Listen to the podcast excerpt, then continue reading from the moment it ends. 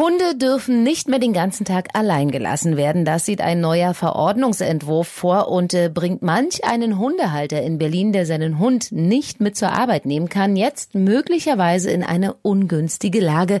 Das ist mein Top-Thema heute in Berlin Live. Berlin Live. Podcast.de.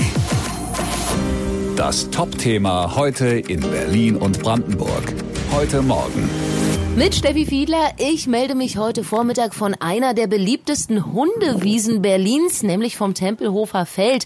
Bei dem Regenwetter sind hier zwar gerade nur wenige Hundebesitzer, aber einen habe ich doch getroffen, nämlich Orion. Und mit ihm spreche ich über die geplante Verschärfung der Hundevorschriften. Bundeslandwirtschaftsministerin Julia Klöckner, die will ja künftig durchsetzen, dass Hundehalter ihr Tier nicht mehr den ganzen Tag allein zu Hause lassen dürfen und dass sie mindestens zweimal täglich mit ihm eine Stunde Gassi gehen. Orion Leon, du bist äh, mit einem Husky hier und äh, du findest das völlig in Ordnung. Auf alle Fälle, weil es gibt halt doch viele Leute, die sich Hunde holen und dann überhaupt nicht damit klarkommen und dann leidet halt einfach der Hund drunter. Das sollte einfach halt ein Bewusstsein der Menschen sein, dass wenn man sich einen Hund holt, dass es halt einfach auch mit Arbeit verbunden ist. Ich bin mit meinem mindestens vier Stunden am Tag draußen. Ja, deshalb bräuchtest du auch keine strengeren Hunderegeln. Andere Hundehalter aber offenbar schon. Und die plant das Bundeslandwirtschaftsministerium. Kontrollieren sollen dann die Länder. Wie ist aber noch unklar. Ja, und noch ein Hundebesitzer hat sich zu uns gesellt. Tim aus Kreuzberg ist hier mit seinem Labrador, Tim. Und äh, du hast auch Verständnis für die Verschärfung der Hundeverordnung, weil du sagst, einen Hund, den darf man einfach nicht den ganzen Tag allein zu Hause lassen, ne? Ja. Ach, acht Stunden allein, das geht nicht. Ja, du lässt deinen Hund niemals allein, ne? Hast du mir gerade verraten. Ich äh, arbeite und wohne ins Haus und lasse meinen Hund niemals.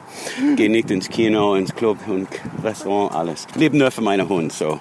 Ja, nur leider sind nicht alle Hundebesitzer so vorbildlich und machen sich, äh, wenn sie sich einen Hund anschaffen, Gedanken darüber, dass der Hund ja auch viel Zeit und Aufmerksamkeit braucht. Und viele stehen sicher jetzt auch vor dem Problem, dass sie ihren Hund gern mit zur Arbeit nehmen würden, aber damit ist nicht jeder Arbeitgeber einverstanden. Ich habe mit Markus Bayer vom Bundesverband Bürohund aus Berlin darüber gesprochen und ihn gefragt, warum seiner Meinung nach jeder seinen Hund mit ins Büro nehmen dürfen sollte. Hunde tun uns Menschen gut und zwar äh, gesundheitlich gut, äh, körperlich und seelisch. Also körperlich, das äh, wird jeder sofort äh, wissen und auch nachempfinden können. Äh, wir bewegen uns schlicht mehr mit äh, Hunden. Ähm, seelisch, das wissen die wenigsten ähm, gibt es eine sogenannte biochemische Reaktion. In dem Moment, wo wir einen Hund streicheln, wird bei uns Menschen im Körper und auch im Körper des Hundes ein Hormon freigesetzt. Das ist das Hormon Oxytocin, das Bindungs- oder Liebeshormon auch genannt. Und dieses Hormon senkt biochemisch und linear Stresshormone wie Insulin und Cortisol. Äh, und das mindert äh, eindeutig das Risiko einer psychischen Erkrankung oder neudeutsch eines Burnouts. Ja, nun ist aber äh, wahrscheinlich auch nicht jeder Kollege möglicherweise damit einverstanden, dass andere ihren Hund mit ins Büro bringen. Und das wissen Hundebesitzer selber natürlich auch. Und für die ist so eine neue Hundeverordnung sicherlich sehr ungünstig, weil die jetzt überlegen müssen, wohin mit dem Hund, wenn ich arbeite. Ja, eindeutig. Ähm, unsere Annahme ähm, auf der Basis dieser geplanten Veränderung ist, dass der Druck auf die Arbeitgeber, äh, den Hund denn nun mitbringen zu dürfen ins äh, Büro, deutlich steigen wird. Und da kann ich eine klare Empfehlung abgeben unbedingt schriftliche Regeln äh, vereinbaren, in denen festgezurrt wird äh, die Interessen und den Schutz aller Beteiligten. Wer sind die Beteiligten? Das sind die, ist das Unternehmen natürlich, äh, sind die Menschen mit und die Menschen ohne Hund und ähm, natürlich auch die Hunde selber. Welcher Arbeitgeber in Berlin bietet denn seinen Arbeitnehmern an, ihren Hund äh, mit zur Arbeit mitbringen zu dürfen? Ganz vorbildlich und auch unseres Wissens nach äh, das Unternehmen mit den meisten Bürohunden in Deutschland ist tatsächlich Axel Springer. Ähm, dort in den Büros äh, in Berlin und auch in Hamburg sind äh, rund 120 Hunde zugelassen. Äh, und dort, äh, das ist wirklich ein blendendes Beispiel, wie Arbeitgeber äh, zukunftsträchtig äh, sich um die Belange der Menschen mit und auch der, der Belange Menschen ohne Hund äh, treffen. Gerade die Genehmigung, den Hund mitzunehmen, ist im Recruiting äh, eines der sogenannten Benefits, äh, was äh, ganz deutlich nachgefragt wird von Fachkräften.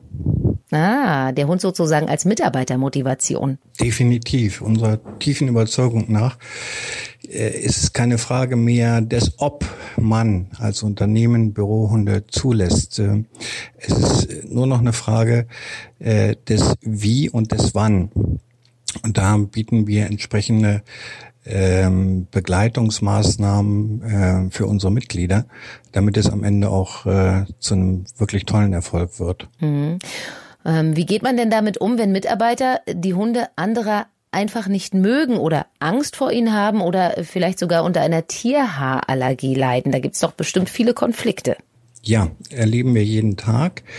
Ähm, als erstes mein Eindruck, es sind nicht äh, in der Realität nicht ganz so viele, wie man manchmal den Eindruck haben könnte.